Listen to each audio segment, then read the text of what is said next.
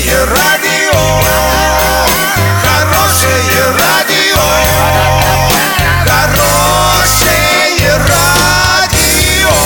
Радио Шансон. В студии с новостями Дарья Дмитриева. Здравствуйте. Спонсор выпуска «Строительный бум». Низкие цены всегда. Картина дня за 30 секунд. В Оренбургской области не прогнозируется существенных осадков. Сегодня хоккейный клуб «Южный Урал» в Ангарске проводит пятую игру 1-8 финала плей-офф. Актеры Елизавета Боярская и Данила Козловский стали заслуженными артистами Российской Федерации. Подробнее обо всем. Подробнее обо всем. На выходных в Оренбургской области не прогнозируется существенных осадков. В Орске в субботу днем до минус 16, минус 15, переменная облачность. В воскресенье утром до минус 22, днем до минус 13. Облачно без осадков и без ветра. Отметим, что в начале следующей недели по области ожидается потепление.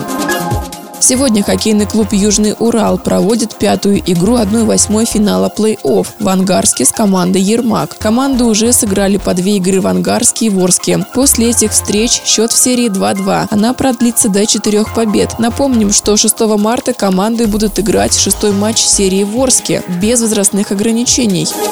Президент России Владимир Путин присвоил звание заслуженного артиста актерам Елизавете Боярской и Даниле Козловскому, а также наградил орденами Юрия Каюрова и Людмилу Максакову за развитие отечественной культуры. Как говорится в тексте указа, опубликованного на официальном портале правовой информации, за большой вклад в развитие отечественной культуры и искусства, многолетнюю плодотворную деятельность. Доллар 56,66, евро 69,47. Сообщайте нам важные новости по телефону в Орске 30 30 56. Подробности фото и видео отчеты на сайте урал56.ру.